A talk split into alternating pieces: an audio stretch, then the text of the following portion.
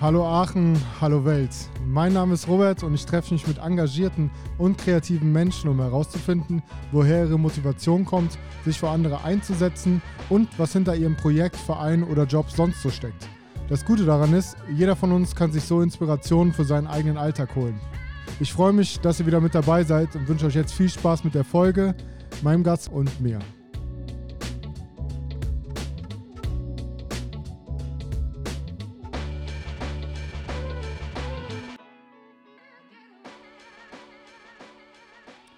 Jeder neue Job bringt auch neue Herausforderungen mit sich. Michael war jedoch bereits unmittelbar nach seinem Amtsantritt 2019 mit der Bewältigung gleich mehrerer Krisen beschäftigt. Corona, Flutkatastrophe, Ukraine-Krieg.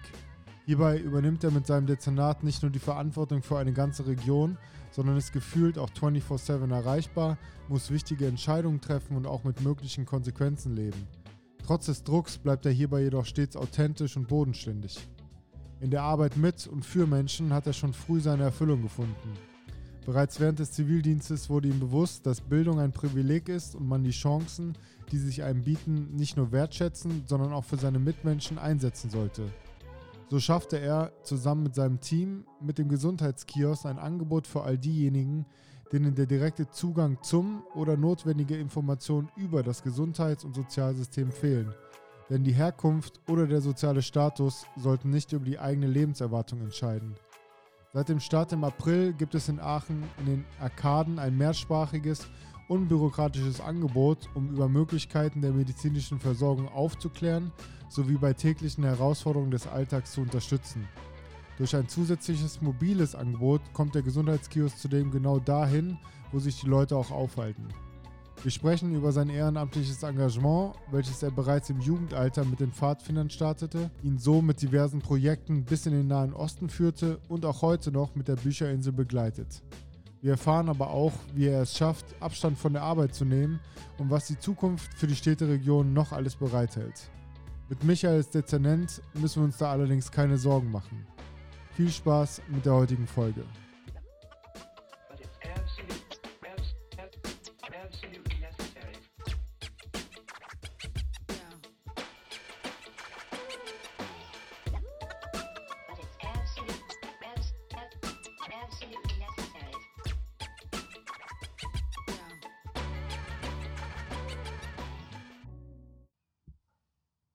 Neuer Tag, neues Glück, neues Kapitel, in dem Fall neue Folge. Heute aus dem Hochhaus der Städteregion über den Dächern Aachens mit äh, Dr. Michael Simons. Michael, schön, dass du da bist und dir Zeit genommen hast. Hallo, danke. Und wir legen direkt los. Als äh, treuer Hörer, wie ich äh, rausgefunden habe, ähm, wisst ihr bestens im Bilde, wie es immer losgeht. Und zwar mit ein paar schnellen Fragen.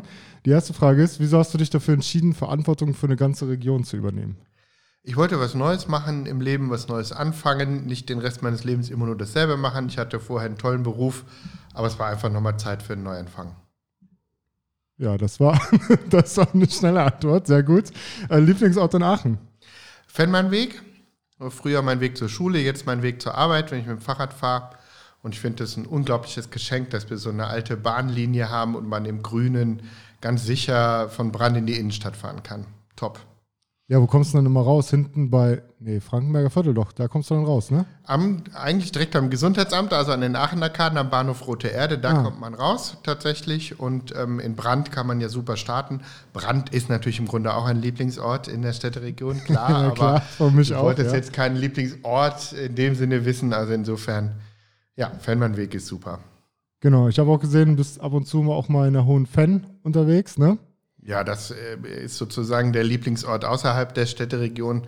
Großartige Landschaft, man kann da super toll wandern, die Gedanken schweifen lassen und ich finde, das ist einfach eine Landschaft, die mutet ja an wie aus einem Fantasy-Film im Grunde, wenn man so will. Ein Traum, finde ich super ein Geschenk, dass wir das vor der Haustür haben. Ja, ich finde, wenn wir schon keinen Fluss haben in Aachen, dann wenigstens viel Natur und viel Landschaft, ne? Das ja. finde ich schon mal ganz gut. Und der Ruhrsee ist ja auch super schön, also es gibt schon viel tolle Natur hier um uns rum.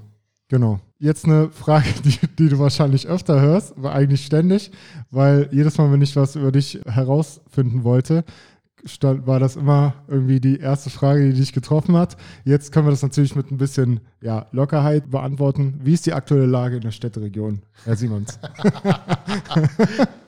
Ja, du meinst wahrscheinlich jetzt in Bezug auf Sie wissen schon. also, wenn, wenn man die pandemische Lage sieht, hm, dann hoffe ich, dass wir jetzt so äh, doch auch sagen können, es ist, wir sind weiter relativ entspannt. Wir sind unten, was die Zahlen betrifft. Es wird natürlich im Herbst nochmal wieder äh, mehr kommen. Äh, die Zahlen werden natürlich im Herbst wieder hochgehen. Aber die Frage ist eben, welche Variante ist dann angesagt? Wie gefährlich wird es dann?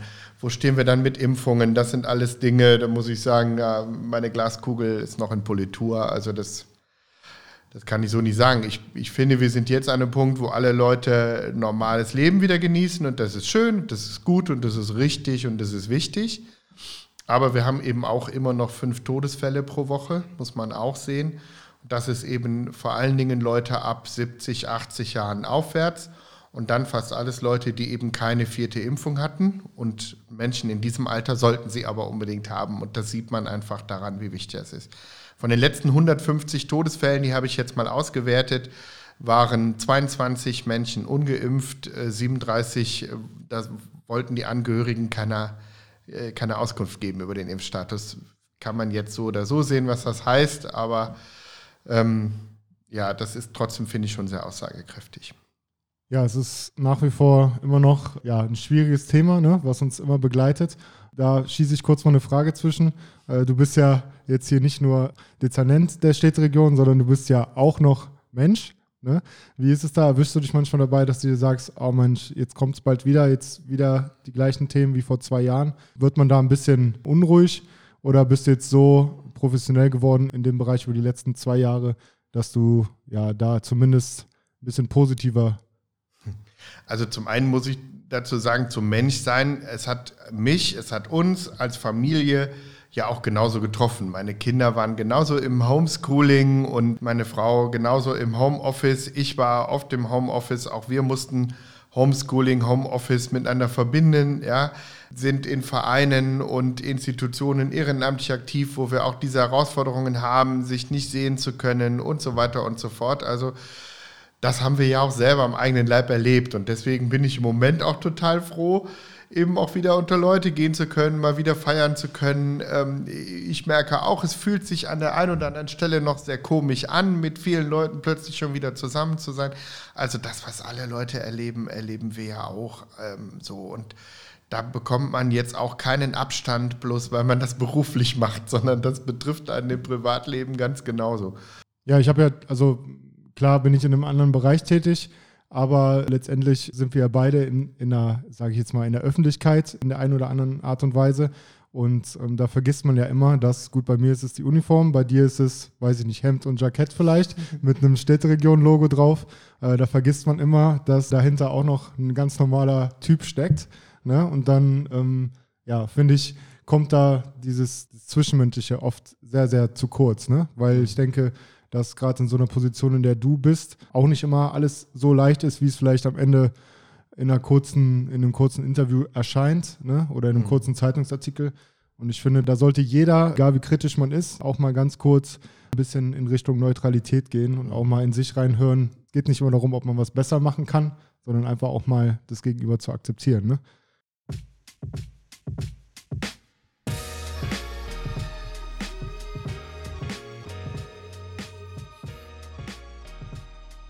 Beim heutigen Lokalsupport sind wir in der Pondstraße 70 im Restaurant Konak. Seit mehr als 30 Jahren gibt es den Familienbetrieb, in dem mediterrane Gastfreundschaft, gemütliches Ambiente und traditionelle, facettenreiche Küche zusammenkommen. Konak kommt aus dem Türkischen und bedeutet so viel wie Palast. Dementsprechend könnt ihr es euch richtig gut gehen lassen. Egal ob kalte oder warme mediterrane Vorspeisen, traditionelle Hauptspeisen wie Adana-Köfte, Shish-Kebab, Dorade und Lammkeule oder Crossover-Gerichte wie Maishähnchen im Speckmantel, Auberginen, Zucchini, Spinat-Lasagne, Lammgulasch oder die Fischplatte vom Grill. Für jeden Geschmack ist was dabei.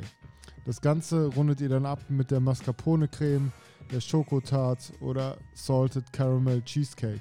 Und für die ganz Harten unter euch gibt alle drei Desserts zusammen als Zuckerbombe. Darüber hinaus bietet euch das Konak-Team nicht nur ein rundum sorglos Paket für eure privaten Feiern, sondern auch genug Raum für Kultur und Kulturschaffende, und somit eine Bühne für Künstler und Kreative. Also, jetzt nicht mehr lange überlegen. Kopfhörer auf, diesen Podcast laufen lassen und ab ins Konak. Ihr werdet es definitiv nicht bereuen. Alle Infos gibt es bei Insta unter konak.aachen oder auf konak-aachen.de. Viel Spaß im Konak und jetzt auch weiterhin mit Michael und dieser Folge.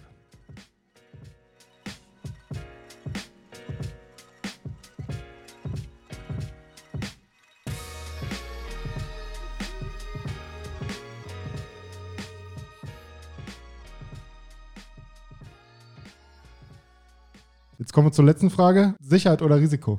Sicherheit. Ja? Ach, ich bin ein deutscher Beamter. Das sagt doch schon alles, oder?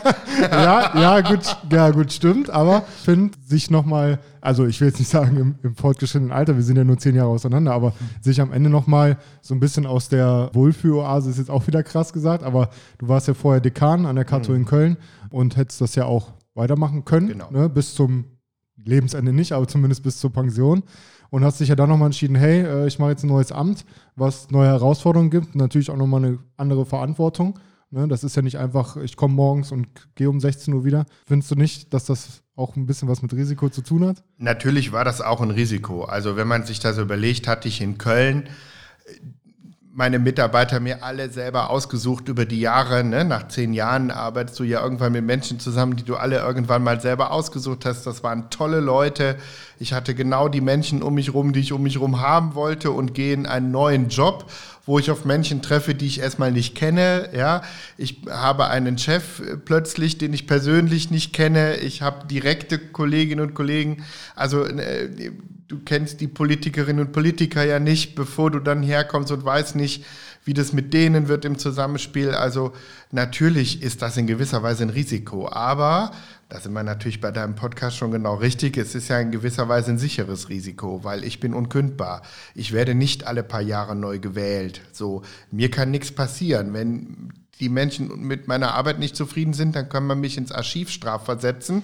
Ja, dann kann ich da endlich mal ausschlafen und einen großen Stapel Bücher lesen. Aber erstmal, wenn ich keine goldenen Löffel klaue, wird man mich ja nicht los. So. Und das ist viel Sicherheit, wenn man so einen kompletten Wechsel im Leben angeht.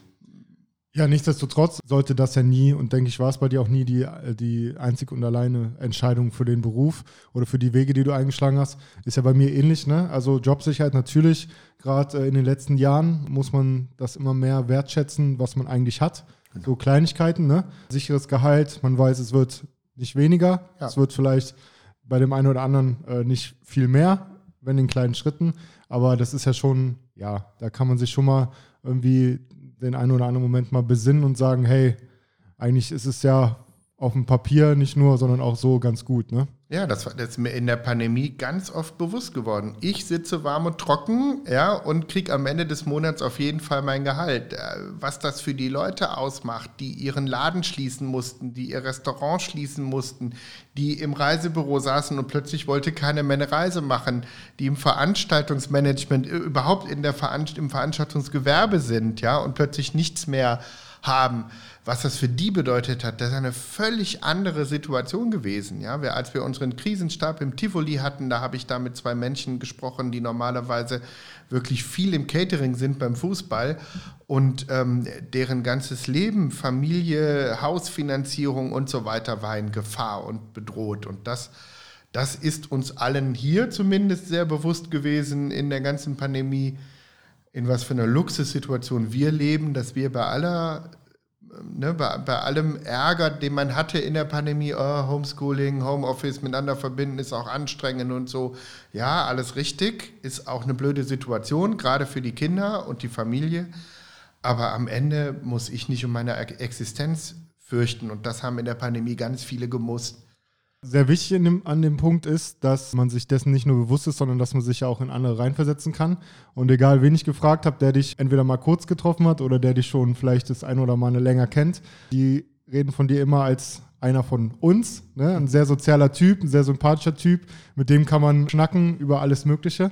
Und finde, das strahlst du ja auch aus, dass auch wenn das Amt auf dem Papier, ne, ich war ja, kann man jetzt sagen, als wir telefoniert haben, war ich, war ich erstmal, habe ich mir erstmal gedacht, hä, krass, so redet doch kein Deka ehemaliger Dekan. Ich habe mir, hab mir den Dekan ganz anders vorgestellt, so Richtung 60, 70, ne? sehr sehr, sehr ruhig, sehr besonnen, ne? Aber äh, da hat man schon gemerkt, ey, das ist, das ist doch ein ganz normaler Öscher Jung hier, ne? Mit dem kann man über alle Themen reden. Und ich finde, das ist auch sehr wichtig und ich glaube, das merken ja auch dann die Bürgerinnen und Bürger, weil du warst ja auch sehr oft in den letzten Jahren äh, medial vertreten ja, Grüße an meine Mutter, weil die ist ein großer Fan. Die war, die hat mir, die hat mir nämlich gesagt, ja, den gucke ich mir jeden Abend an, der redet auch so gut. Und ja, dann macht man sich vielleicht auch in dem Alter, meine Mutter ist ja frische Anfang 70, sage ich mal, dann macht man sich vielleicht auch weniger Sorgen, wenn man denjenigen, dem man dazuhört, auch Glauben schenkt und ähm, den sympathisch findet. Jetzt für alle, die es nicht wissen, wir hatten ja schon ein längeres, sehr angenehmes ähm, Vorgespräch bei schönem Wetter. Aber für alle Leute, die jetzt die Städteregion nur kennen in Sachen, weiß ich nicht, Versorgungsamt, Anträge und alles Mögliche. Was ist denn die Städteregion und welche Aufgabenbereiche umfasst es und was ist deine Funktion? Also die Städteregion ist ja vor zwölf Jahren mittlerweile gegründet worden. Damals ist der alte Kreis Aachen aufgelöst worden und die Stadt Aachen und die neun Städte drumherum, also Alsdorf, Basweiler, Herzogenrath, Würselen, Stolberg, Echweiler, Monschau, Simmerath, Rötgen. Ich glaube, ich habe hoffentlich keine vergessen, sonst kriege ich äh, sofort nachher von irgendwem Ärger zurecht. Ähm, die haben sich zusammengetan und haben eben bestimmte Aufgaben der Städteregion übertragen. Das ist für die Städte um die Stadt Aachen herum, also die ehemaligen kreisangehörigen Städte, Alsdorf, Basweiler, Herzogenrath, Würselen, Echweiler, Stolberg, Röttgen, Simmerath, Monschau. Für die ist das natürlich die Funktion, die auch ein Kreis normalerweise hat. Also all das, was kleinere Städte eben nicht selber regeln. Ähm, aber das Besondere ist halt, dass die Stadt Aachen auch bestimmte Kompetenzen reingegeben hat in die Städteregion. Deswegen hat die Stadt Aachen kein eigenes Gesundheitsamt mehr. Gesundheitsamt sind wir in der Städteregion für alle zehn Kommunen hier in der Region. Die Sozialämter der zehn Kommunen arbeiten jetzt alle gemeinsam nach Vorgaben, die wir in der Städteregion gemeinsam erarbeiten. So, das ist die Idee der Städteregion gewesen. Gemeinsam geht es besser. Das, was für viele Bürgerinnen und Bürger manchmal verwirrend ist, ist, dass es eben Themen gibt, wo die Städteregion für alles zuständig ist. Versorgungsamt, ähm, Jobcenter, Gesundheitsamt, Sozialamt das sind jetzt die in meinem Dezernat, äh, Arbeitsagentur noch, aber äh, sonst auch noch Straßenverkehrsamt, ne, gibt es nur für die ganze Städteregion Ausländeramt, das sind jetzt Ämter, die nicht bei mir im Dezernat sind, wo man einfach sagt, es ist wichtig, dass jemand, der Sozialhilfe bekommt, den Basweiler, dass der nicht anders behandelt wird als jemand, der Sozialhilfe in Aachen bekommt. Oder wer sein Auto anmeldet, ob der in Aachen wohnt oder in Würselen wohnt, ja, das kann man besser zusammen machen, das ist billiger und die Leute werden gleich behandelt. So. Und das weisen wir ja auch Jahr für Jahr nach, wie viel Geld man spart, wenn man das zusammen macht. So.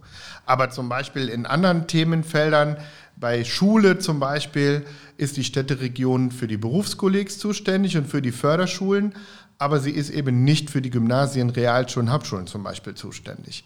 Das ist manchmal dann etwas verwirrend, äh, das auseinanderzuhalten. Beim kommunalen Integrationszentrum, wo es um die Integration von Menschen, die irgendwie auf der Suche nach Schutz zu uns gekommen sind, ähm, da sind wir für neun Kommunen zuständig. Das macht die Stadt Aachen noch alleine. Also das ist manchmal so ein bisschen kompliziert und von außen schwer zu durchschauen.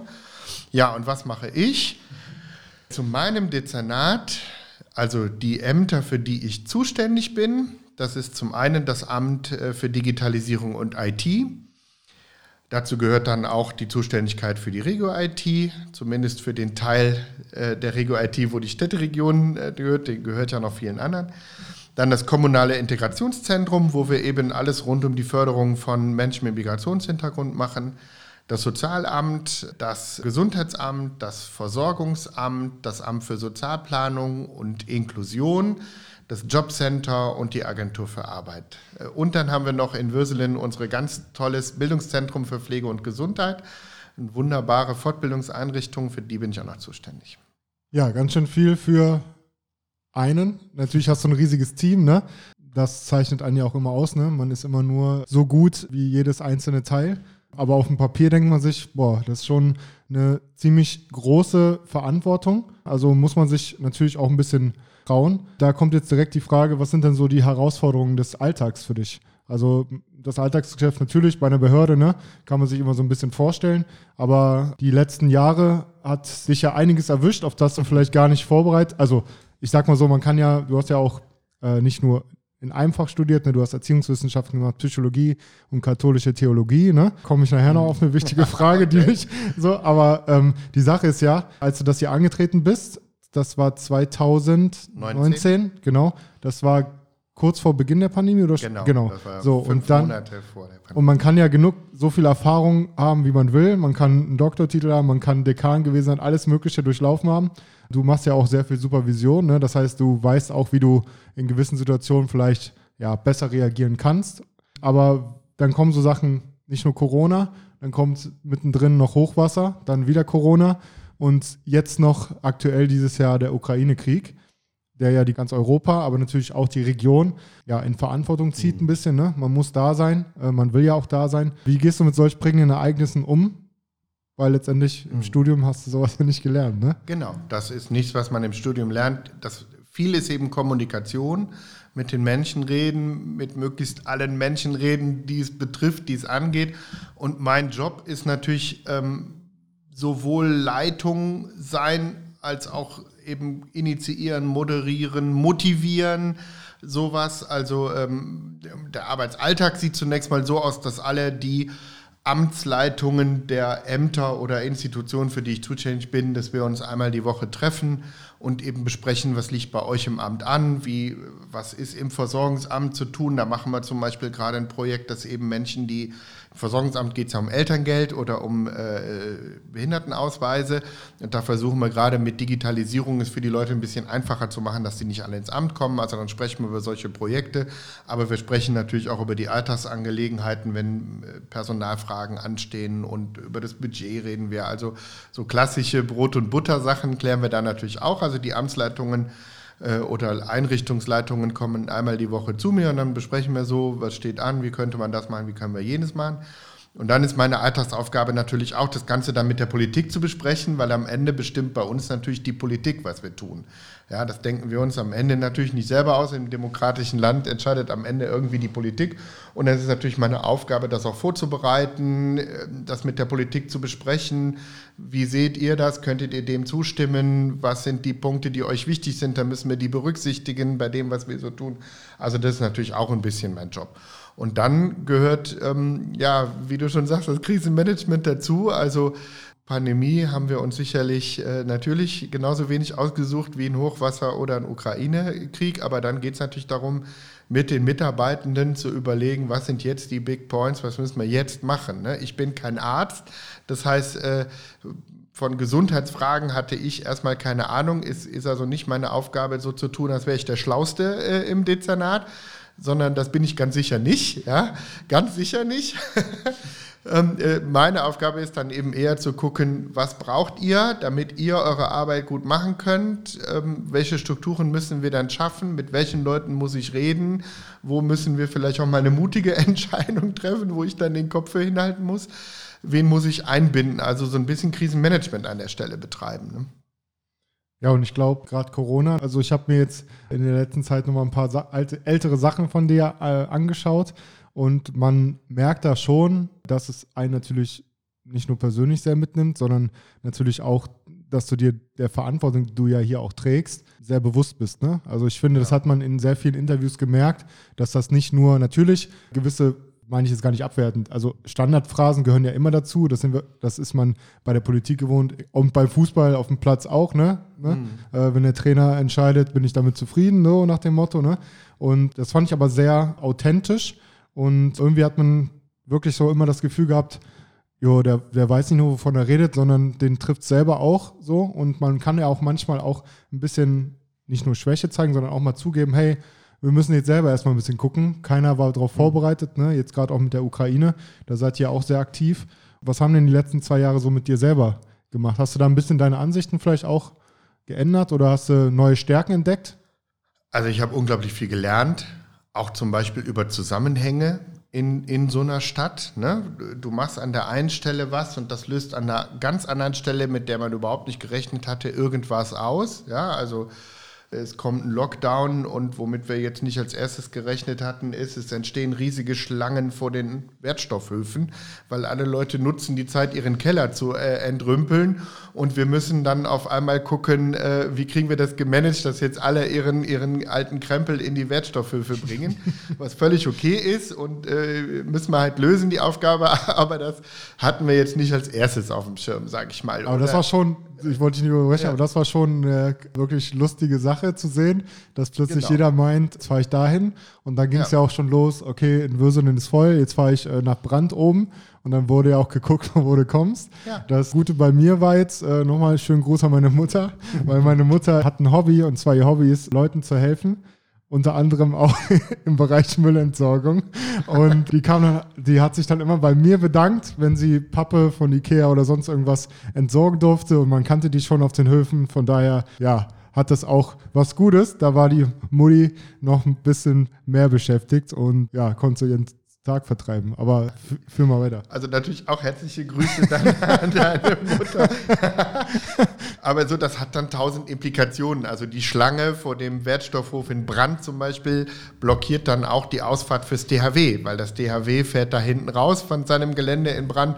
Und das geht natürlich nicht. DHW haben wir gebraucht. So die, darf die Ausfahrt nicht blockiert sein, wenn plötzlich ein Einsatz ist. Also das sind alles so Dinge, die, oder zum Beispiel die Leute geben natürlich jede Menge Spenden ab von Altkleidern, wenn sie anfangen zu entrümpeln. Wir kriegten das aber im Lockdown gar nicht weg, weil die Mitarbeiter dann in den Maßen nicht da waren. Wo lagert man jetzt die Kleider? Die sollen ja auch nicht schlecht werden. Also es gab tausend Zusammenhänge, mit denen ich gar nicht unbedingt immer selber äh, zu tun hatte. Ich bin ja nicht zuständig für die Wertstoffhöfe, aber man lernt halt unglaublich viel im Krisenstab über solche Zusammenhänge und ähm, natürlich auch über, über Nöte und Probleme von Menschen. Ja, wenn ich bin ja fürs Jobcenter zuständig, dann bekomme ich eine Liste von von Solo-Selbstständigen, die halt dann in Riesenprobleme geraten. Das lässt einen schon nicht kalt. Also ich habe viel gelernt, ich habe viele tolle Menschen kennengelernt in dieser Stadt. Das, das ist für mich das größte Geschenk. Also ich habe Leute kennengelernt, das hätte ich sonst in zehn Jahren nicht geschafft, ja. Und das ist einfach toll, weil man, also man lernt die ja nicht nur irgendwie so kennen, ne, so wie ein bisschen Smalltalk irgendwie, sondern in so einer Krisensituation lernt man die ja direkt sehr intensiv kennen und merkt auch, auf wen kann ich mich verlassen und wie ticken die und ähm, man steht gemeinsam ja auch was durch. Das schafft ja auch eine Vertra Verbindung, emotionalen Zusammenhalt. Also das fand ich ein unglaubliches Geschenk so. Und für mich selber ist es so, dass ähm, ich jetzt nicht der Typ bin, der abends im Bett liegt und denkt, boah geil, ich habe heute zehn Schulen geschlossen und bah, cool. Sondern persönlich bin ich eher immer der Mensch, der, äh, wir sind ja unter uns heute, hört ja keiner zu, äh, äh, der der im Bett liegt und denkt, das habe ich falsch gemacht, hier hättest du anders reagieren müssen, das hast du nicht äh, gut genug ausgedrückt. Also wenn ich aus so einem Lokalzeitstudio wegfahre, denke ich immer, was ich äh, falsch gesagt habe und wer sich jetzt alles möglicherweise beschwert, ja. Und das ist auch anstrengend. Gab es denn auch negative Erfahrungen im Sinne von, dass die Wut vielleicht an wegen denen da oben, wie es immer so schön heißt, ne? Letztendlich hast du ja auch oft, du sagst ja, Politik steht nochmal über dir. Ne? Das heißt, mhm. letztendlich musst du dich nicht so bei Geldern, sondern auch bei wichtigen Entscheidungen. Ne? Natürlich kannst du dich nicht über gewisse Sachen hinwegsetzen. Hast du dann auch gemerkt, gerade im Umgang mit den Solo-Selbstständigen, weil da war ja, ist ja bis heute sehr viel Frust, auch wegen den Rückzahlungen, ne? Mhm. dass du das dann so ein bisschen abgekriegt hast bei Gesprächen? Ja, also es gibt zwei Dinge, die daran natürlich sehr ärgerlich sind. Das eine ist, wenn insbesondere meine Mitarbeitenden da Ärger bekommen, wenn wir Leute haben, die an der Telefonhotline Stress machen, wenn wir im Impfzentrum Leute hatten, die da, die Mitarbeiter, die dort standen, ähm, wirklich angebrüllt haben, teilweise auch angegangen sind. Wir hatten ja auch mal so einen kleinen Sturm des Impfzentrums, wo Leute dann wirklich da so reingelaufen sind, weil sie uns nicht glaubten, dass wir den Impfstoff nicht hatten oder sowas. Also ähm, das, das sind Sachen, äh, wo ich denke, Leute, ich verstehe, dass ihr wütend seid, ich verstehe, dass diese Situation emotional belastend ist und dass das auch echt Wut auslöst. Bei vielen Menschen, das verstehe ich auch. Aber äh, es an meinen Mitarbeitenden auszulassen, ist echt, äh, die können da gar nichts für so. Und die rödeln auch jeden Tag. Und die haben auch ihren Stress und, und monatelang kein Wochenende frei gehabt und so weiter und denen dann auch noch obendrauf einen zu drücken, weil man nicht weiß, wohin sonst mit seiner Wut, dann ist das sicherlich falsch. Also das ist das eine und das andere, wo ich immer mal wieder, und das habe ich dann ja auch, glaube ich, öffentlich gemacht mitunter, ähm, Ärger habe, ist, wenn man merkt, da werden Dinge beschlossen, entschieden, diskutiert, ohne dass man mal vor Ort gefragt hat, wie ist denn wirklich die Situation bei euch vor Ort und was würdet ihr denn, ihr kriegt es ja vor Ort mit, wie es ist, was würdet ihr denn gerade gerne haben, dass wir tun sollen, was müsste geändert werden und so weiter. Das ist schon an der einen oder anderen Stelle echt frustrierend gewesen zu merken. Ja, glaube ich. Es geht ja auch nicht spurlos an einem vorbei, ne? Weil mhm. äh, nur weil man das gewisse Sachen vertritt oder durchbringt, sage ich jetzt mal, die, ich glaube, die zwischen Beruf und privater Meinung auch oft sind ja auch ein paar Unterschiede, ne? Und ähm, wie gesagt, du bist ja Familienvater, ne? Hast deine Frau ist im Bereich Pflege, ne? Das heißt Hospizdienst. Hospizdienst, ja, aber in de, auch in einem Bereich, mhm. wo nicht nur mit Risikopatienten gearbeitet wird, sondern wo es ja auch erhebliche Einschränkungen mhm. und Umstellungen gab, ne? Und am Ende des Tages leidet man ja immer selber mit. Und ich finde, das ist ein sehr, sehr wichtiger Punkt, den man bei aller Kritik, die vielleicht da hier und da auch angebracht ist, und Zweifeln nie vergessen werden darf. Ähm, um jetzt mal einen kurzen Sprung zurückzumachen, damit wir auch mal, jetzt haben wir einen kleinen Einblick bekommen, was denn der Dr. Simons hier so macht. Jetzt kommen wir mal auf den Michael zu sprechen. Und zwar, du hast einen Zivildienst gemacht bei Maria im Tann. Genau. Ich weiß nicht, wer das nicht kennt. Das ist ja Richtung, doch, was ist denn das? Aachener Preußwald ist das, ne? Am Preußwald. Am genau. Preußwald, ne? Das heißt, wenn du Zivi in, in so einer Institution machst, heißt das ja, dass du schon in jungen Jahren wusstest, äh, so die soziale Richtung mit anderen was machen, das war dir schon schnell klar, ne? Kann man das so sagen? Auf jeden Fall und war ja auch ganz äh, aktiv in verschiedenen äh, Organisationen und deswegen lag das nah. Und ähm, trotzdem habe ich auch da schon viel gelernt. Also wenn man eben in Brand groß wird und aufwächst, das ist ja schon auch ein sehr behütetes Aufwachsen. Und dann eben in so einem Kinder- und Jugendhilfezentrum äh, Leute zu erleben, die nicht viel jünger sind als man selbst, die aber nicht dieselben Chancen bekommen haben im Leben, das war schon natürlich was, wo ich auch viel gelernt habe im Leben. Da erlebt man Dinge, die man sich so nicht vorstellen kann. Und man, also vor allen Dingen habe ich da für mich sehr schnell gelernt, dass diese Kinder eben nicht gestört sind. Man sagt so schnell, ne, der ist ja total gestört. Das habe ich da gemerkt. Dass, die sind nicht gestört, die sind gestört worden. So, und das war äh, an ganz vielen Stellen spürbar. Das sind ganz tolle Menschen, die hätten alles aus sich machen können im Leben. Äh, aber oft liegen die Probleme, die man im Leben hat, eben nicht in einem selber, sondern in dem Umfeld, in dem man groß geworden ist.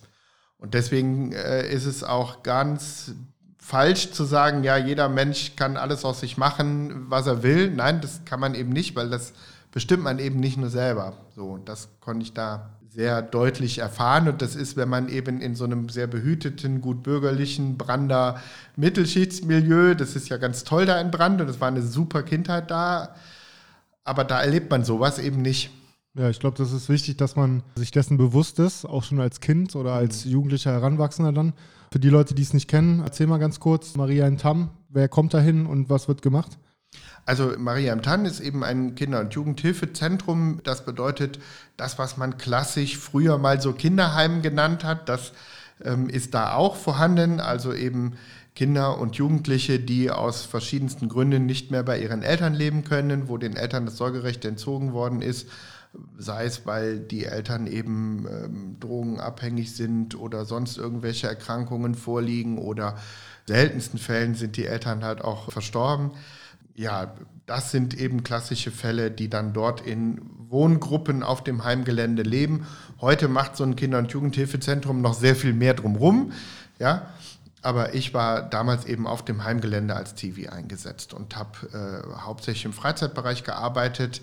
Die Kinder leben ja in familienähnlichen Gruppen äh, zusammen, also da sind immer kleine und ältere Kinder zusammen und für die Gruppen auf dem Gelände habe ich dann so Freizeitangebote gemacht. Da ist auch eine kleine Halle auf dem Heimgelände, wo wir dann einmal in der Woche eine Hüpfburg aufgestellt haben und keine Ahnung, Ballspiele angeboten haben ähm, einen Kreativbereich gibt es da. Gibt es natürlich auch so ein Kletterding? Genau, wir sind damals ja. auch. Jetzt mittlerweile gibt es das auf dem Gelände, das gab es damals noch nicht. Mein, mein Zivildienst war 96, also äh, ja, wirklich gut, schon sehr lange her. Heute haben die noch viel, viel mehr Angebote als damals und die haben sich auch kontinuierlich weiterentwickelt. Ich glaube schon sagen zu können, dass Maria im Tann eines der innovativsten und auch am besten entwickelsten Kinder- und Jugendhilfezentren ist, die wir hier so in der Region haben. Wir haben noch viele andere tolle, aber Maria im Tann ist schon ganz weit vorne.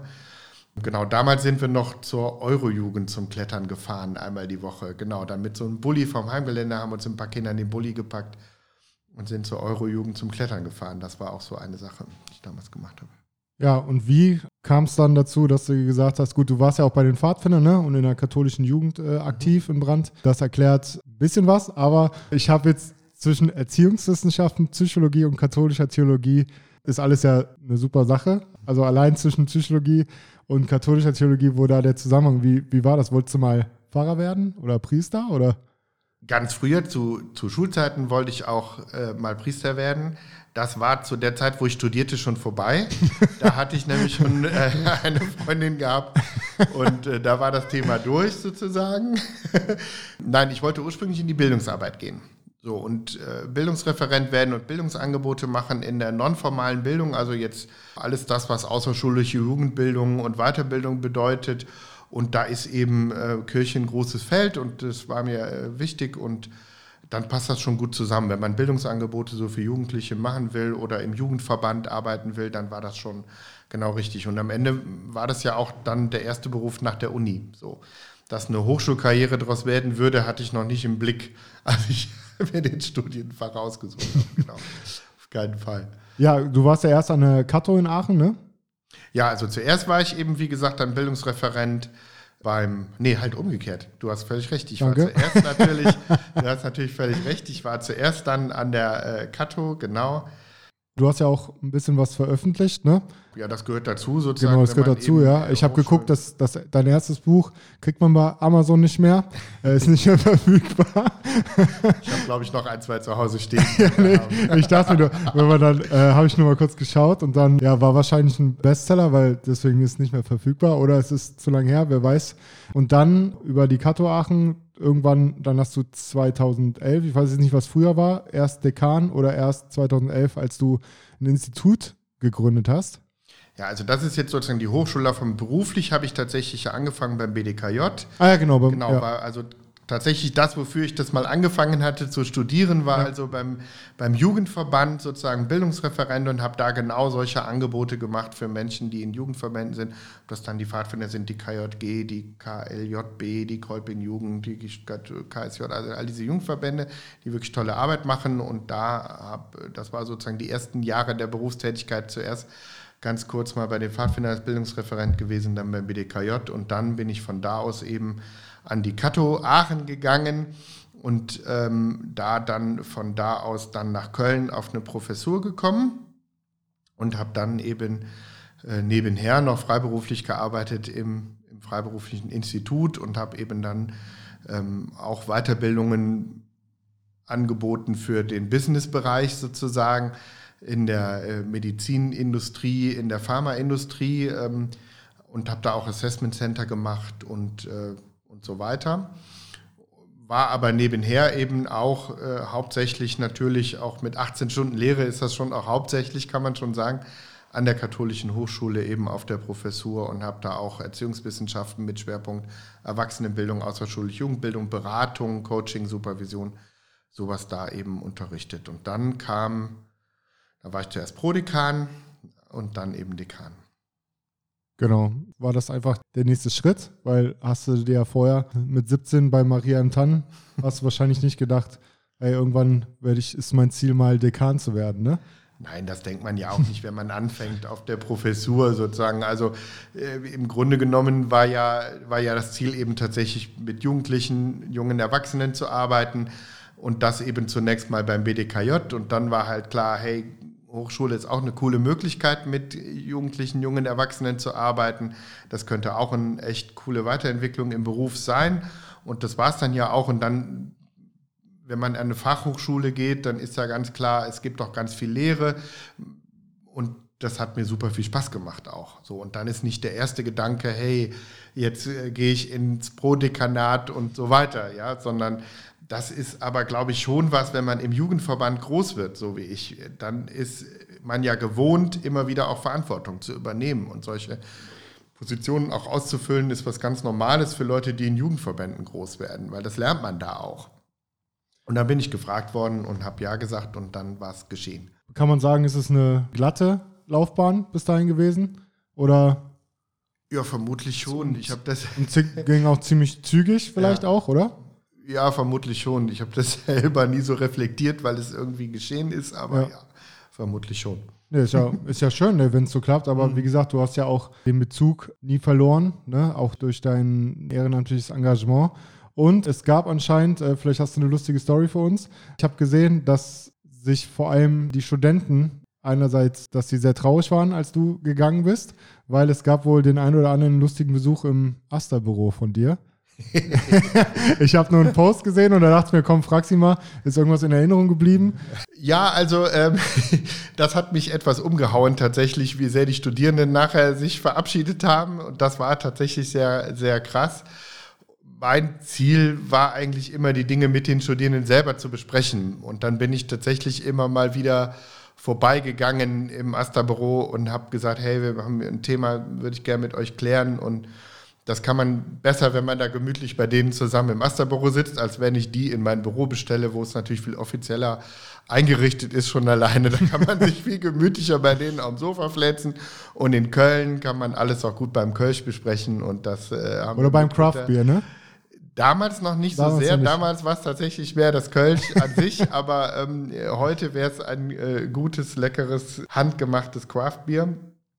Nee, dann kann man eigentlich gut sprechen. Lustige Geschichte ist sicherlich die mit dem mit der Polizei, die kam, weil es eine zu laute Katto-Party gab. Und dann, ähm, die Katholiken wieder, ne? Ja, genau. Also die Studenten machen jedes Semester auch natürlich eine Party und das ist auch richtig und cool so. Und ja, dann kam aber die Polizei und dann habe ich erstmal die Strafe bezahlt und ich glaube, das haben die heute noch eingerahmt im Asta-Büro hängen, äh, dass ich da die Quittung habe, ähm, wo ich dann die Strafe bezahlt habe für zur laute Party und dann gesagt habe, wir müssen mal vielleicht gucken, das wollte ich jetzt nicht äh, jedes Semester bezahlen müssen, wenn wir nochmal drüber reden, würde es machen, aber für jetzt ist es mal okay.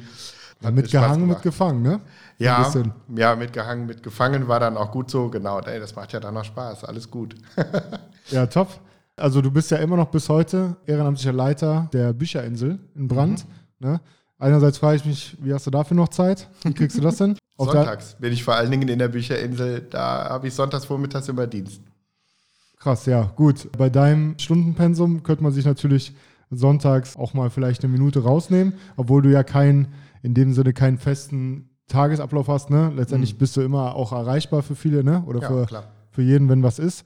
Ich habe noch gesehen, dass du schon seit sehr, sehr langer Zeit auch verschiedene Hilfsprojekte begleitest oder unterstützt, vor allem im, im Nahen Osten, ne? mhm. Israel, Palästina und Jordanien. Wie kam es dazu und warum hast du gesagt, hey, kann ich nur hier was machen, sondern es ist auch wichtig, woanders mhm. irgendwie sich zu engagieren und da bin ich am, also eigentlich über die Pfadfinder drangekommen. Der große Vorteil der Pfadfinder neben vielen anderen Dingen ist, dass es sie auf der ganzen Welt gibt. Und dass sie auf der ganzen Welt natürlich inhaltlich nach demselben Prinzip funktionieren. So. Und das ist äh, super klasse. Und wenn man das zu nutzen weiß, dann kann man die Pfadfinder auch als ein gut getarntes Reiseunternehmen betrachten, mit dem man viele geile Touren machen kann und tolle Leute kennenlernen. Und man tut es dann eben nicht als Touri, sondern als Gast von Einheimischen, mit denen man viele schöne Sachen zusammen machen kann. Und mit 15 bin ich das erste Mal drangekommen. Da hatten wir über die Pfadfinder ein Projekt mit Ramat Gan. Das ist eine Stadt direkt neben Tel Aviv. Für Menschen, die das nicht kennen, die denken immer, das ist äh, ein Teil von Tel Aviv, aber es ist tatsächlich eine, eine eigene Stadt. Und ähm, da haben wir eine Art Jugendaustausch organisiert zwischen Aachen und Ramat Gan. Und da habe ich die israelische Seite kennengelernt. Daher gab es eine gewisse Affinität zum Nahen Osten. Deshalb bin ich im Jahr 2000 in eine Projektgruppe gegangen, wo die Pfadfinder eben, die machen jedes Jahr eine große Aktion, nennt sich flinke Hände, flinke Füße, also immer irgendein Thema für irgendein Land, eine Region Geld sammeln und da Projekte unterstützen. Und da war ich in der Vorbereitungsgruppe im Jahr 2000, sollte es eben um äh, das Heilige Land gehen, also Israel, Palästina, Jordanien. Und dann ging es darum, wen unterstützen wir dann konkret vor Ort. Da muss ich jetzt mal eine Gruppe zusammenfinden, die das ausguckt, welche Projekte wir da einsammeln. Und da habe ich äh, viel stärker die Seite der ähm, arabischen Christen dort auch kennengelernt und habe dann insbesondere in Jordanien einen kennengelernt, der bis heute ein ganz dicker und enger Freund von mir ist, der da Pfarrer, damals Pfarrer äh, in äh, Sarka in Jordanien war, später dann Generalvikar in Jerusalem geworden ist, jetzt wieder Pfarrer ist in Jordanien. Und ähm, der sagte dann, ja, Geld ist immer schön, können wir brauchen, ich kann euch tolle Projekte zeigen wo wir das gut ausgeben können. Aber viel wichtiger wäre noch, wenn ihr mir helft, Gruppenleiter auszubilden, weil die muslimischen Pfadfinder, die haben Geschlechter getrennt. Da könnte ich hinkommen mit meinen Leuten, aber da ist immer Männer, also Jungs und Mädels müssen da immer getrennt hingehen und wir machen das aber hier zusammen. Und wenn ich eine gemeinsame Schulung machen möchte, dann brauche ich da Hilfe. Bei den Pfadfindern ist das so, dass man nicht einfach so irgendwelche Schulungen machen kann, sondern da braucht man eine internationale Anerkennung für als Leader Trainer. Und die hatte ich und dann habe ich gesagt, weißt du was, da komme ich vorbei. So, und dann bin ich eine Zeit lang im Sommer immer dahin gefahren und wir haben Gruppenleiterkurse angeboten. Und ähm, dadurch haben sich natürlich wieder ganz viele neue Freundschaften ähm, gebildet über Leute, die dann da im Gruppenleiterkurs waren. Ich habe bei einer Familie Anschluss gefunden und ähm, bin mit denen bis heute eng zusammen und eng verbunden. Und das ist eine Region, die, glaube ich, keinen kalt lässt. Also bei Israel, Palästina ist das, glaube ich, liegt das auf der Hand, brauche ich nicht erklären, warum. Aber auch Jordanien ist dasselbe und die Lage der, der arabischen Christen dort ähm, ist schon eine sehr, sehr besondere. Und das hat mich einfach bis heute nicht mehr losgelassen.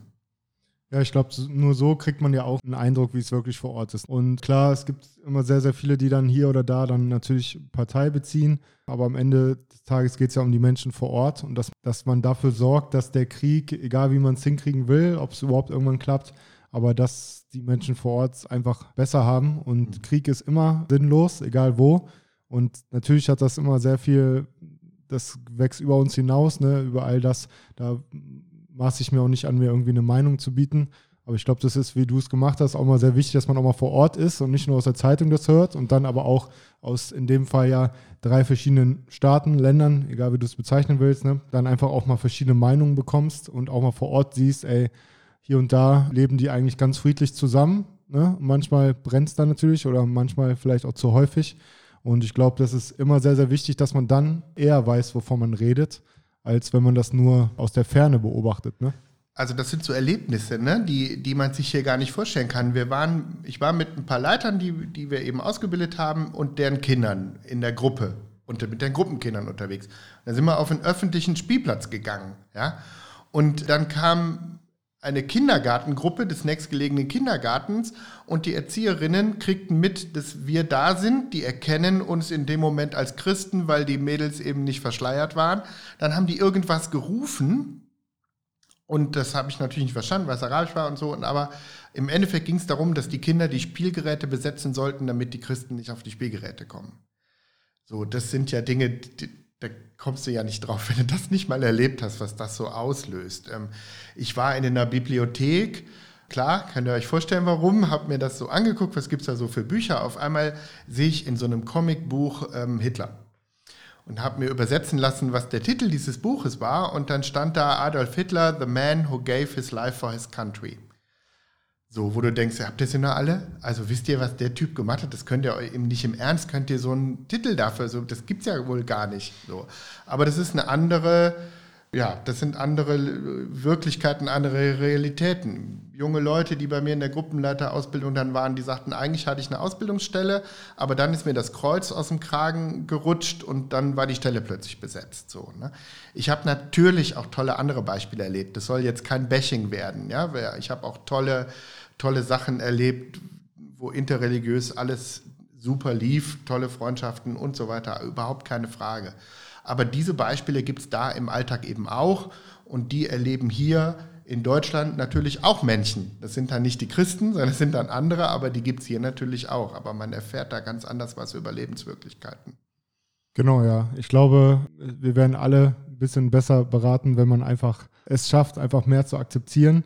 Und so wie du das schilderst, werden wir wahrscheinlich, wenn wir jetzt hier durch die Stadt gehen, auch genug Geschichten finden, wo, wo man sagt, hier werde ich als Grund meines Glaubens als Muslim ausgeschlossen. Und ich finde einfach, man sollte da nicht die Augen vor verschließen, sondern eher genau. und sich aber eher darauf konzentrieren, wie kann ich das für mich und meinen Bereich irgendwie ein bisschen nicht lösen, aber zumindest besser machen oder vorantreiben. Ne? Und in dem Fall, wenn du da über die Pfadfinder dann auch für ein bisschen auf der Welt quasi für ein bisschen mehr Gemeinschaft sorgst, in welchem Maß auch immer, ist, glaube ich, jedem geholfen. Jetzt kommen wir noch zu einem sehr, sehr wichtigen aktuellen Projekt von dir.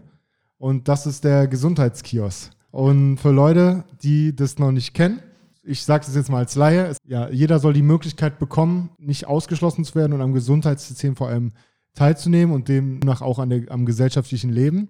Und verbessere mich bitte, wenn ich es falsch sage, aber es geht vor allem auch darum, dass Leute, die vielleicht nicht krankenversichert sind oder auch keinen festen Arzt haben und das auch scheuen, aus welchen Gründen auch immer, dass die trotzdem Zugang bekommen. Und deswegen ist der Name Kiosk auch gut. Mhm. Jeder kann hin, jeder kriegt was, das, was er braucht halt, wie es beim Kiosk so ist. Wie würdest du das jemandem, der es noch nie gehört hat, ohne Fachbegriffe erklären und wann startet es? Also mich hat es gepackt, dass ich eine Studie gelesen habe, in der drin steht, dass Menschen, die weniger Geld haben und die ein schlechteres Bildungsniveau haben, dass die im Durchschnitt sieben Jahre früher sterben. Und da habe ich gedacht, das kann nicht sein. So, und da bin ich natürlich nicht der Einzige. Das war natürlich auch Sinn der Studie, äh, zu zeigen, Leute, so geht es nicht weiter. Also es kann nicht sein, dass das Einkommen, dass das Bildungsniveau darüber entscheidet, wie lange du lebst. Und dass du vielleicht nur deshalb nicht 80 oder 90 wirst, weil du einfach weniger Knatze hast oder weil du eben äh, kein Abitur hast. So, das kann nicht sein. Und woran liegt das? Wenn man schaut, woran liegt es, dann hat das damit zu tun, dass die Leute nicht wissen, was im Gesundheitswesen möglich ist oder dass sie eben nicht wissen, wie sie drankommen. So, ähm, viele Leute sind krankenversichert, aber haben eben überhaupt keine Ahnung, was sie damit anfangen können. Das kann sein, dass sie das nicht wissen, weil sie eben das nie gelernt haben Ne, so dieses berühmte Beispiel, in der Schule gelernt, Gedichte zu interpretieren und das auf drei verschiedenen Sprachen.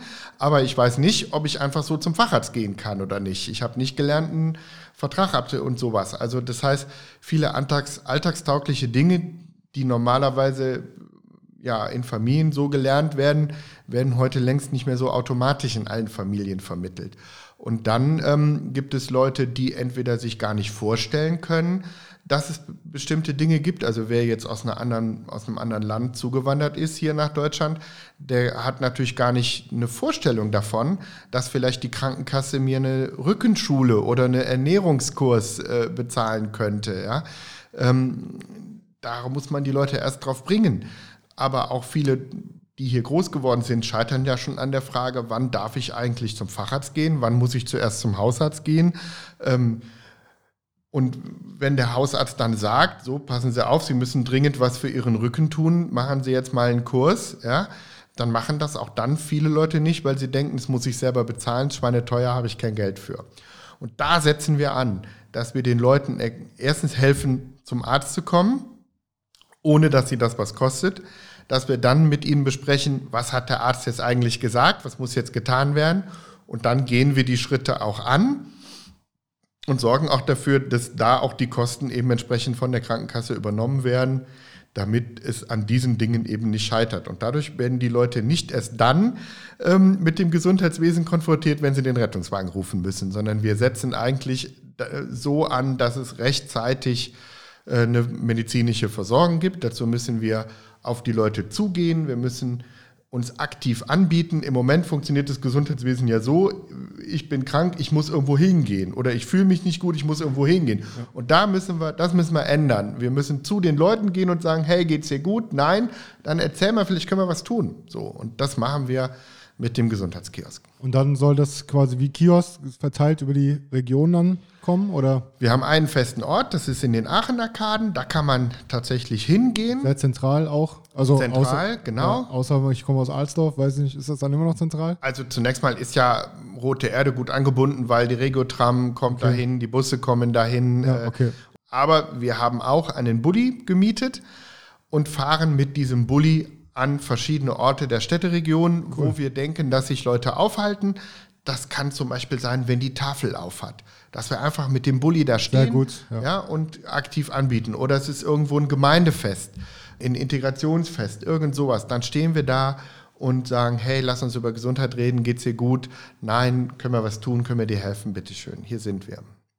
Ja, das ist eine sehr gute Sache, finde ich. Und das betrifft ja nicht nur Leute aus einem, ja, sage ich mal, Niedriglohnsegment oder die sich in Arbeitslosigkeit befinden, sondern äh, ich habe das in der Familie auch sehr häufig mitbekommen. Da bin ich ja so der Pflegefachmann geworden okay. über die Jahre, dass einfach zum Beispiel meine Eltern überhaupt nicht wussten, was ihnen zusteht. Genau. Ne? Und vielen muss ich dann noch immer sagen, ihr habt ja nicht umsonst 45 Jahre gearbeitet und in die Pflege eingezahlt. Genau. Und jetzt habt ihr den, jetzt braucht ihr es mal, weil es euch körperlich schlecht geht. Dann trauen sich viele Ältere nicht Viele Ältere wissen ja. aber auch nicht, was, was kann ich, was darf ich überhaupt und dann wegen trete ich da ran. Dann ist natürlich noch immer die Schwelle, natürlich kann man sich bei der jeweiligen Versicherung auch beraten lassen, aber dann hat man natürlich auch immer im Kopf, beraten die mich jetzt unabhängig, neutral und, und für mich da, das Beste. Genau. Ne? Und da muss ich wieder hingehen, das ist wieder eine Hürde. Ich genau. muss überhaupt Viele trauen sich auch nicht zu fragen, das ist denen unangenehm, ist denen peinlich, die wollen auch niemandem auf der Tasche liegen und so weiter. Das heißt, du musst es den Leuten anbieten. Du musst die auch auf eine Idee bringen. Ne? Du kannst auch nur dann fragen, wenn du überhaupt die Idee im Kopf hast, Mensch, das könnte ja äh, sein, dass mir das jemand bezahlt. So, je nachdem, wie du groß geworden bist, hast du gar nicht die Idee, dass sowas überhaupt bezahlt werden könnte von jemand anders. Oder dass es das überhaupt gibt. Genau, ja, und bei vielen ist halt so, die denken dann, ah nee, man kriegt da was geschenkt oder sonst irgendwas. Aber auf der anderen Seite ist es ja genau dafür da, ne? dass du dein, dein Berufsleben ja. lang dafür einzahlst, alles in den großen Pott und der, der es dann im Alter benötigt. Dem also, steht es auch zu. Genau, ja? und wenn du halt, blöd gesagt, tot bist, dann bringt es dir auch nichts mehr.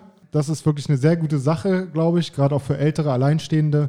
Viele hat ja Corona sehr stark getroffen, die haben sich dann nochmal mehr zurückgezogen. Mhm. Und wenn man da es irgendwie schafft, zumindest anteilig die wieder mehr einzubinden. Mhm. Und wenn es am Ende ist, dass die rote Erde kommen und einfach mal wieder unter Leuten sind oder sich einfach mal denken, Mensch, da ist jetzt einer, der mir auch mal zu, ohne mir irgendwie genervt zu sein. Ja, und der erklärt mir, was ich nicht verstanden habe. Der spricht doch meine Sprache. Also wir haben auch sehr viele Muttersprachler da im Team. Und wenn wir die Muttersprachler selber nicht haben, dann nehmen wir Übersetzer dazu. Ja, auch das ist ja so, wenn ich zur wenn ich zur Versicherung gehe und lasse mich da beraten, dann haben die nicht automatisch einen Dolmetscher für mich. Wir liefern automatisch einen Dolmetscher mit, wenn das nötig ist und erklären jemandem auch, nein, du bist jetzt kein Almosenempfänger, sondern das ist das System. Es steht dir in dem Moment eben zu und das kannst du in Anspruch nehmen und da guckt dich keiner für böse an, sondern, und das ist der wichtige Dreh, wir sind dir sogar dankbar. Die Krankenkasse hat auch was davon, dass sie dir das bezahlt, weil auch für die Krankenkasse ist es am Ende besser, sie bezahlt vorher die Impfung beim Kind als später die Behandlung. Ja?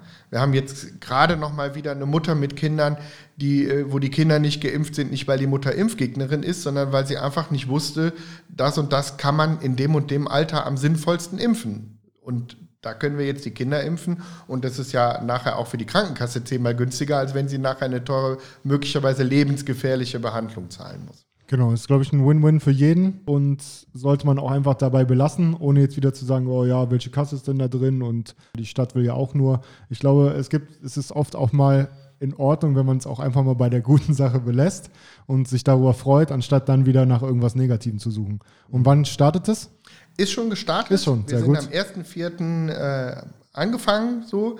Wir haben ähm, jetzt noch nicht alle Stellen besetzt, aber ähm, genau, ihr sucht schon, noch, ne? Wir suchen noch Leute, insbesondere im Moment gerade arabischsprachige Menschen und aus der African Community. Aber ähm, auch wer jetzt sagt, ich habe Lust, ich habe ein bisschen medizinische Vorkenntnisse, möchte vielleicht auch ehrenamtlich mithelfen, Leute betreuen, wenn es zum Arzt geht, nachher erklären, was hat der Arzt gesagt, den typischen Medizinsprech ja. übersetzen, ja. Ähm, auch da herzlich gerne, herzlich willkommen. Also wir haben sowohl noch Stellen zu besetzen, als auch gerne, dass auch jemand sagen kann, Mensch, ich möchte nur für ein, zwei Stunden auf Minijob-Basis vielleicht mithelfen. Auch das geht oder auch ehrenamtlich. Sind wir natürlich auch dankbar für. Ähm, genau, aber wir sind schon gestartet. Wir haben schon ganz interessante Herausforderungen.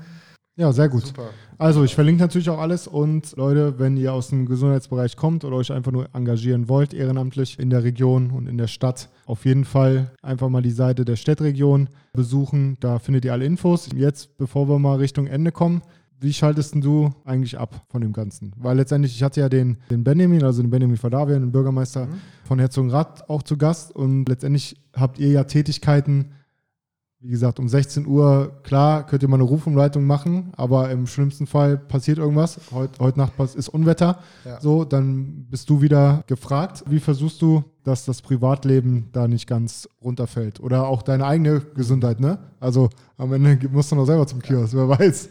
Also ähm, Stift fallen lassen nützt heutzutage nichts mehr. Erstens haben die eh alle meine Handynummer jetzt seit Corona.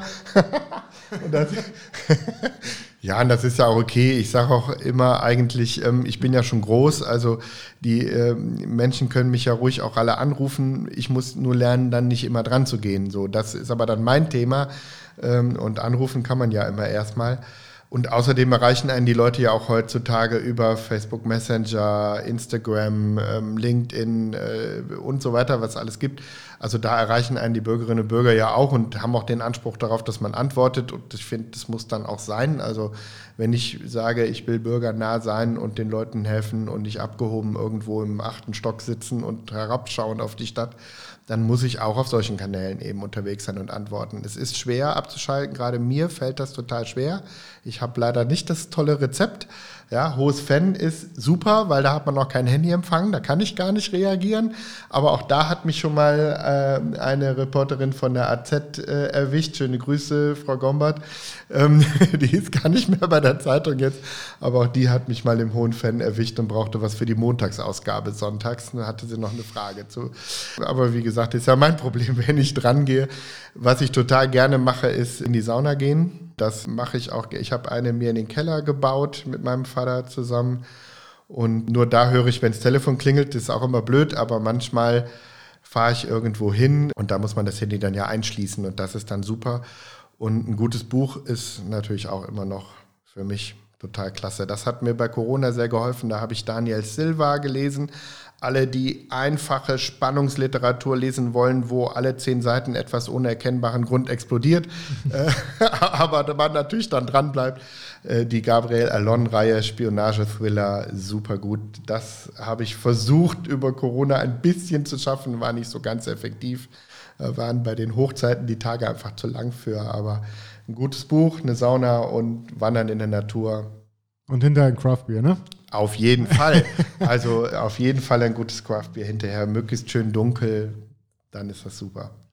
Ja, man muss ja auch sagen, du wohnst ja auch relativ zentral in Brand, ne? Und natürlich wissen auch die Nachbarn, wer wohnt denn eigentlich nebendran.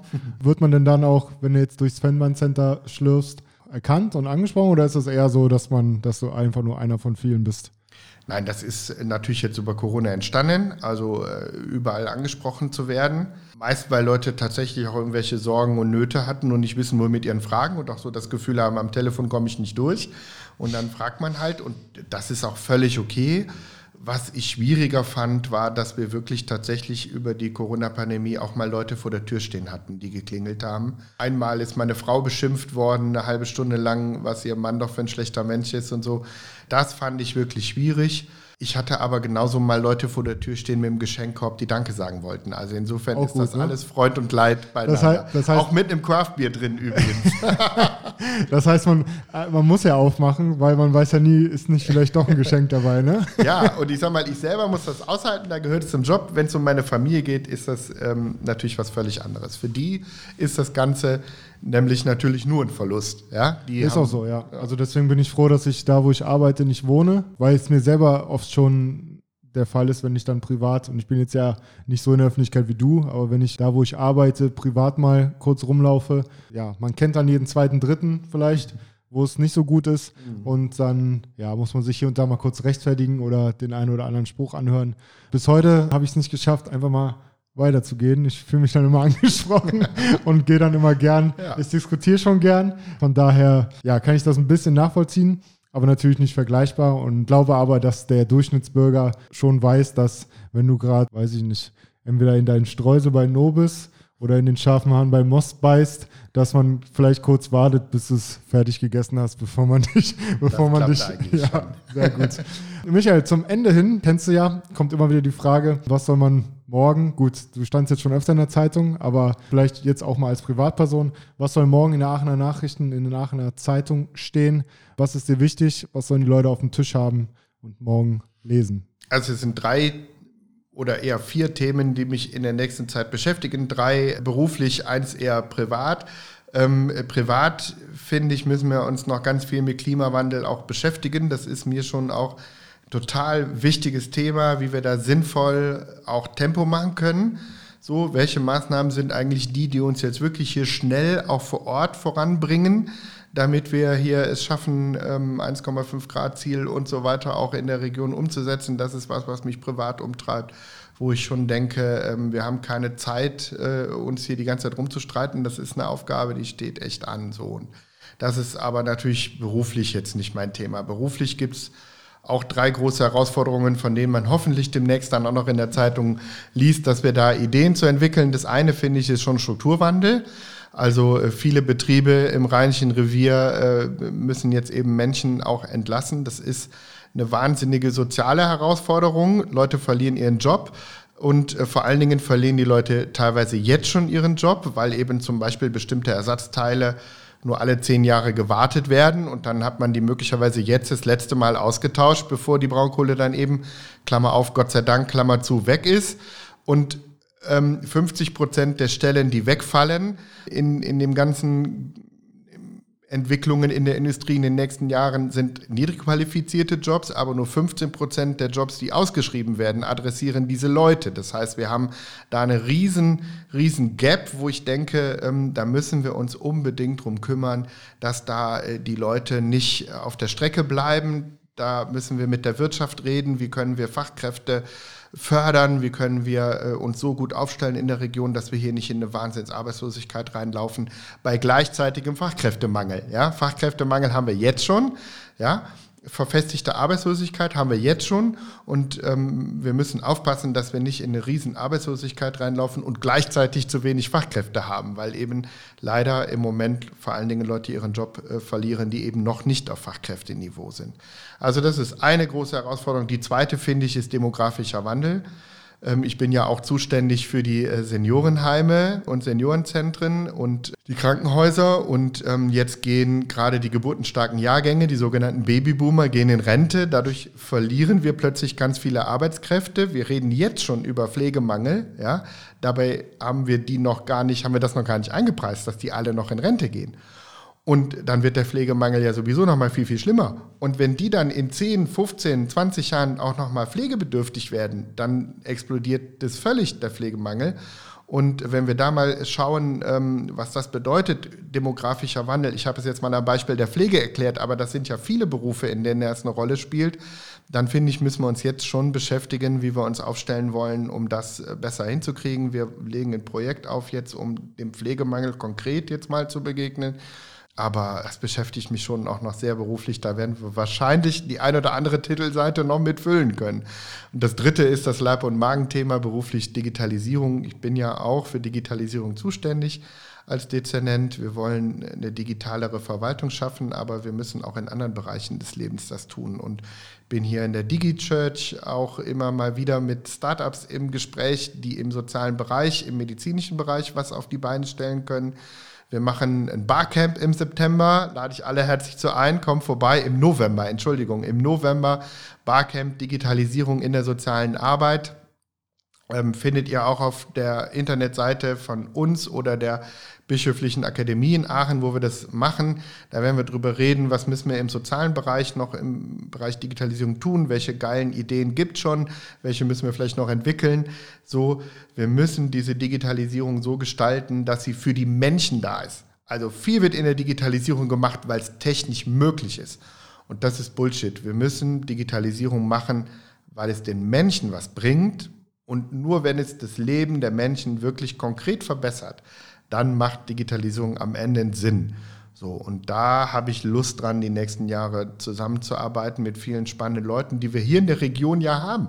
Wir haben in der Region so viele spannende Leute, wie vielleicht sonst kaum eine andere Region, durch RWTH, durch FH, durch katholische Hochschule, aber auch durch das ganze industrielle Umfeld, wirtschaftliche Umfeld, was wir hier haben. Und wenn wir es schaffen, die Leute zusammenzubringen und gemeinsam tolle Lösungen zu entwickeln, dann haben wir auch im sozialen und im Gesundheitsbereich einen Riesenschritt nach vorne gemacht und darauf freue ich mich. Das wird auch noch eine Titelseite. Boah, das waren keine Titelseiten, das, das waren ganze Romane hier gefüllt. Was steht, oben, was steht oben drüber? Städteregion? ach, muss gar nicht, muss gar nicht nur selber die Städteregion sein. Wir, wir sind gerne Motor der Entwicklung, aber ich finde es irgendwie cool. Aachen, Aachen ist Vorreiter für irgendeine soziale Entwicklung. Starke Kräfte der Region haben eine coole Idee gehabt, die wir dann hier auch um, also auf die Straße bringen können, umsetzen können. Das wäre eine Titelschlagzeile, über die ich mich freue. Sehr gut. AachenerInnen gehen voran. Genau. So, machen wir so. AachenerInnen haben coole Ideen für coole Sachen gehabt und das hat auch noch geklappt. Ich liebe es, wenn der Plan funktioniert, war der Spruch, oder? ja, genau. Und ja, ich glaube, jeder hat jetzt mal einen sehr, sehr guten Eindruck bekommen, nicht nur was du hier so treibst, sondern was dich als Mensch auch ausmacht. Und wenn es da jedem so geht wie mir, äh, mache ich mir wenig Sorgen um die Zukunft der Region hier, weil ich glaube, da ist nicht nur ein fachlich guter Mann oben, sondern auch vor allem ein authentischer, zwischenmenschlich hervorragender Mensch. Und äh, das steht, glaube ich, über allem. Denn nur wenn man Bock hat, mit Menschen zusammen was zu bewirken, kann man auch was bewirken. Ne? Wie du schon so schön gesagt hast, von oben runter gucken kann jeder, ne? Aber auf Augenhöhe ist, glaube ich, immer das Thema. Micha, ja, das war's jetzt leider schon. Wie war es für dich als Professional, der schon in dem einen oder anderen Interview war? Aber Podcast habe ich also noch nicht so häufig gemacht. Äh, hat viel Spaß gemacht, liegt natürlich auch an der Art und Weise, wie du das machst. Vielen lieben Dank. Ich bin total froh, das sage ich jetzt, kann ich am Ende, kann ich das ja sagen, ne? also alle Möglichkeiten gehabt, noch gemeine Fragen zu stellen. Ich bin total froh, dass wir hier in der Region auch wieder echt einen Podcast haben, der so Initiativen nach vorne bringt. Ähm, kann echt auch nur alle ermutigen, hört äh, die alten Folgen nochmal. Da gibt es ein paar coole Initiativen, die wir auch als Städteregion fördern, die ich nochmal ganz anders kennengelernt habe durch den Podcast. Und ähm, das hat richtig Spaß gemacht und dass ich jetzt mal selber hier sein durfte, ist super. Danke für die lieben Worte. Ich dachte, die ultimative Lobhudelei gibt es nur bei Zimmerfrei, die gibt es auch bei äh, dir, Robert. Nee, aber die kommen auch von, ich habe das Herz auf der Zunge und sage nicht Sachen, die ich nicht so meine. Und wirklich, also ich mache mir wenig Sorgen, wenn da jemand wie du auch mal, auch mal ein bisschen eine andere Bühne bekommt, auch mal den Mensch zeigen kann. Und finde ich sehr, sehr positiv und ich glaube, da wird jeder was für sich mitnehmen und vielleicht auch mal sagen, Mensch, hey, so schlecht geht's uns gar nicht. Und ich denke mal, an der einen oder anderen Seite kann man sich was abschneiden von dir. Ich nehme mir da auf jeden Fall was für mich selber mit. Und ja, wer weiß, man trifft sich immer zweimal. Gut, jetzt haben wir uns schon zweimal getroffen, aber äh, vielleicht sogar auch, wer weiß, was in einem Jahr ist, was dann für ein Projekt ansteht. Oder wir was wohnen dann, ja beide auf Brand. Da genau, kann da kann man mal kurz, äh, da, da läuft man sich mal über den Weg. Ja, an alle anderen, vielen Dank fürs Zuhören. Bitte abonnieren, egal wo, Hauptsache, ihr abonniert, ihr klickt folgen, weil ich betone das immer wieder gerne. Äh, das ist mein ehrenamtlicher Beitrag quasi für die Stadt, für die Region. Um mich geht es hier nicht. Ich quatsch immer nur ein bisschen rein und sage, was ich alles schon mal gesehen habe. Und am Ende des Tages geht es aber um Gäste wie den Michael oder um Vereine, Initiativen aus der Region. Das heißt, schön dranbleiben. Ich hoffe, ihr hattet Spaß mit der Folge. Bleibt gesund, passt auf euch auf. Und ja, wir hören uns dann bald wieder. Michael, vielen Dank, mach's gut. Danke auch, liebe Grüße an alle, bleibt gesund und munter. Und danke an Raquel fürs Vermitteln. Ciao.